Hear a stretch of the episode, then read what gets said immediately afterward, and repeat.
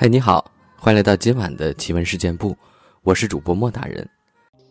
这期节目呢，我们来分享一些民间流传的邪门的故事，都是一些网友分享的，我觉得很有意思。秋坏水儿，我二爷爷给我讲的故事。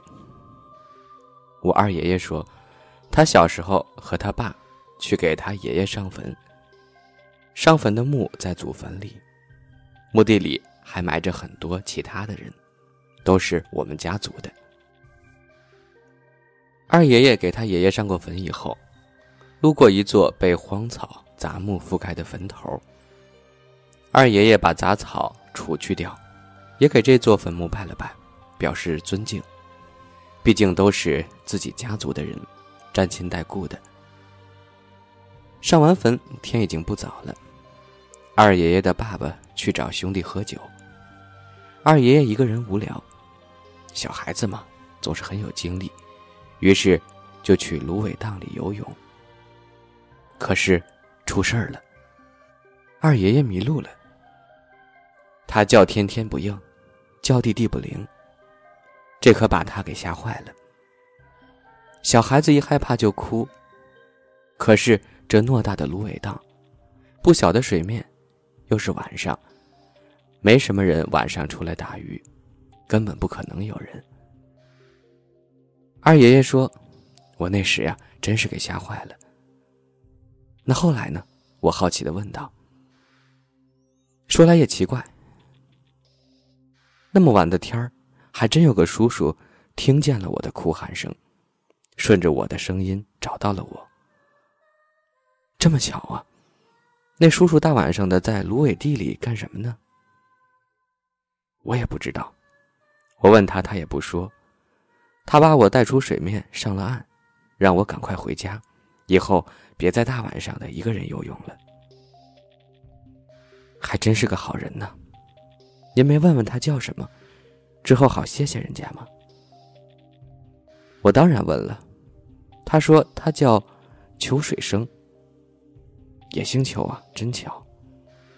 是呀，后来我问遍了咱们邱庄的人，他那个岁数的没有叫秋水生的。那可奇怪了，这人哪来的呢？我二爷爷顿了顿，说道：“你还记得我之前把一个坟头的杂草荒木给扒开了吗？那个墓主人的名字，就叫做秋水生。”郭小黑，他说小学五年级，姑爷爷过生日，我爸带着我和妈妈回老家去。酒喝到半夜，我爸因为我爷爷的事儿跟我姑爷爷吵了起来。我爸和姑爷爷本来关系就不像上下辈儿，更像是平辈儿的人。我当时已经睡下了，我爸脾气上来了，拉着我妈和我就要走。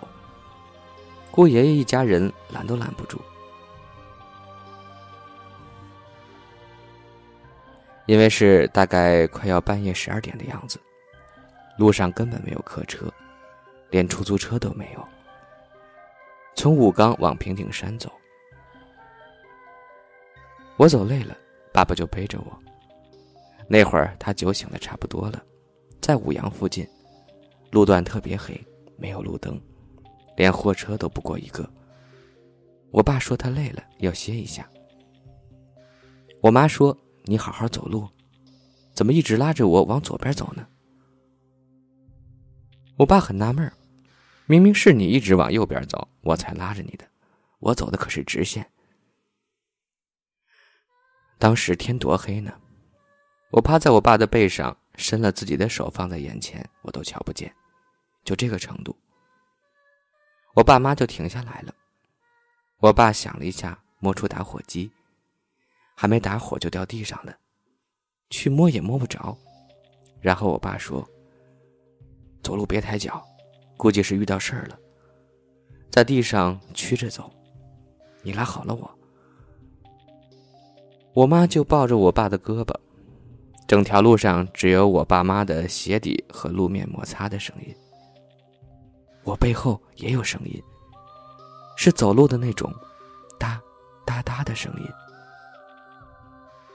我悄悄告诉我爸：“后面有人。”我爸脚没停，叫我不要回头，闭着眼睛就好，别乱看。然后我爸还唱了段《穆桂英挂帅》，我后面那个脚步声，就像节拍一样，合着我爸的声音。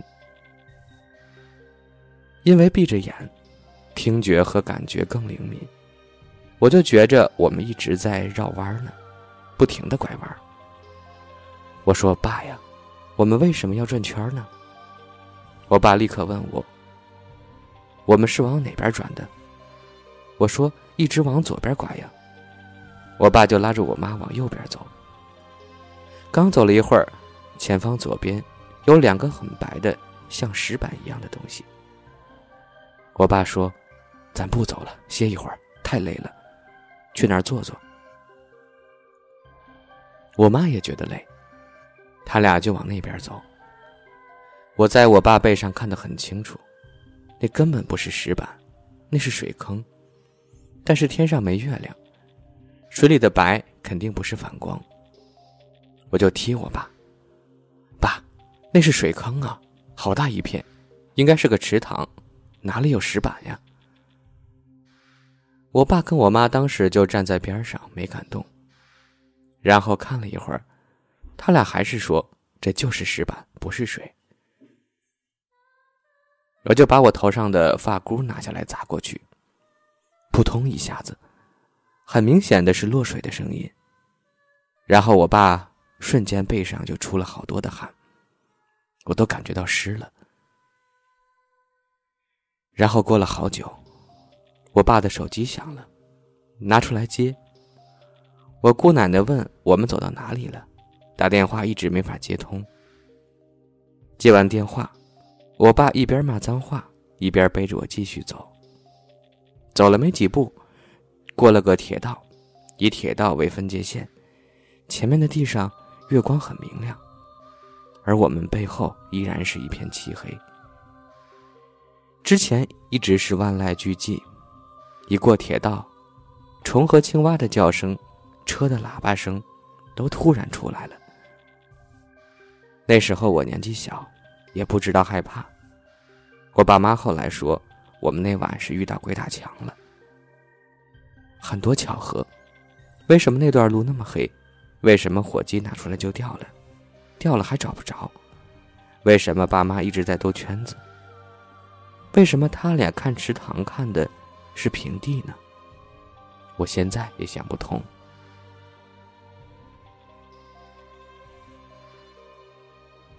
Great Chin，他说：“首先我想到的就是《聊斋志异》中的一篇喷水，简直是细思极恐。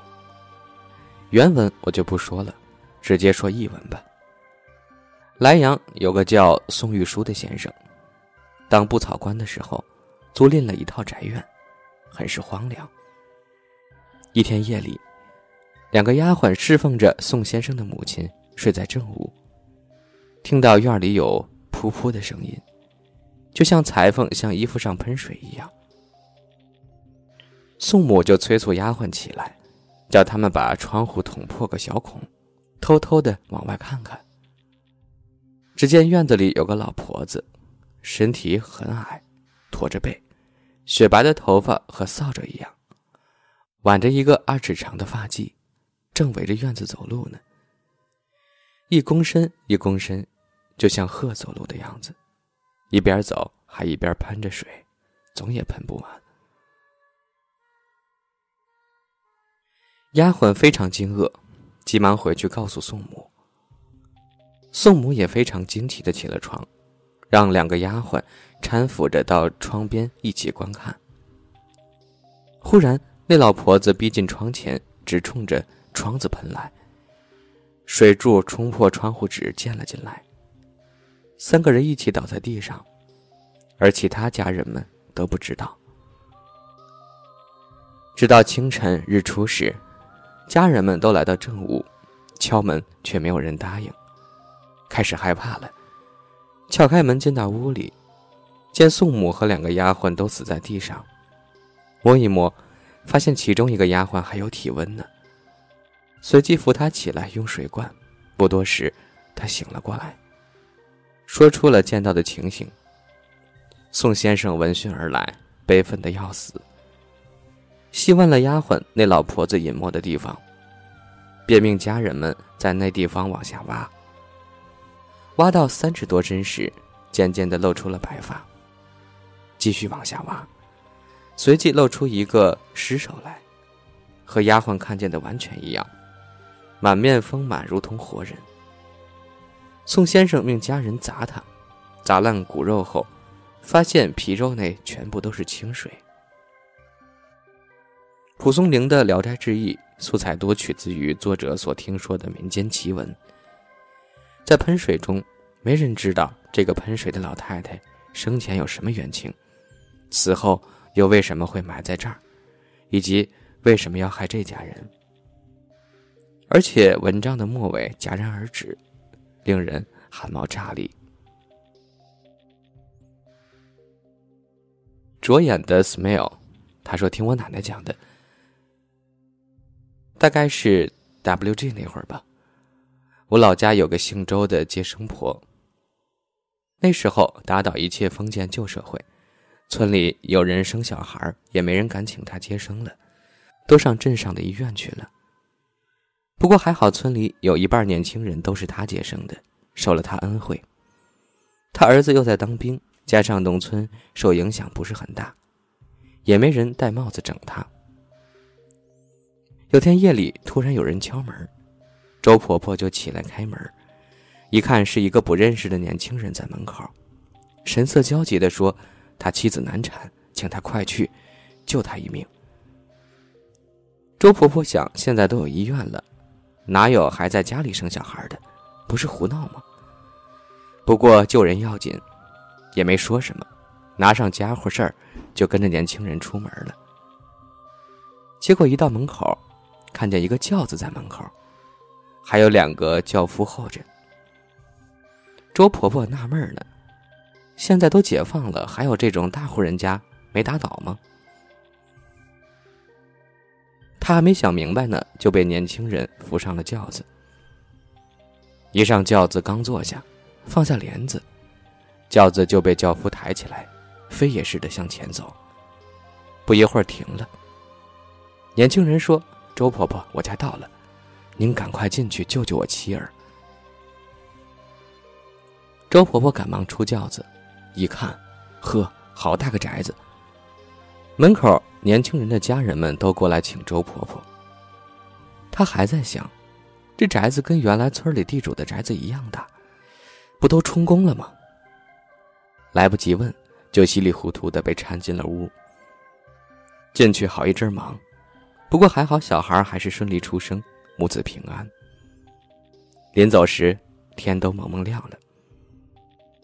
那家人千恩万谢，给周婆婆两个银元宝。她一瞧，说太贵重了，要不得。你们实在谢我，就多给我点米吧。现在村里孩子都吃不饱，我分点给他们。那家人也是慷慨，给了周婆婆一筐米和一筐面，然后让轿夫把周婆婆送回去，米面就让人挑着跟着。周婆婆忙了半天也累了，就在轿子上睡了。不知过了多久，突听到一声鸡鸣，轿子猛地一停，周婆婆也惊醒了，一看周围，这不是村头吗？仔细一看，吓了一跳，哪还有什么轿子呀？自己坐在一个破旧的箩筐里，也没什么轿夫。路边放着一筐松针，一筐松果。周婆婆吓得赶紧爬出了箩筐，一路狂奔回家。后来还病了几天才缓过来。有天晚上，周婆婆做梦，那年轻人带着他妻子孩子来跟她道歉。说阴阳有别，不能报恩，还吓到您了，实在抱歉。清明回老家插青，问了下村里年纪大的长辈，他们都说听说过这个事儿。有的长辈说是真的，有的长辈说那是周婆婆梦游的。我也分辨不清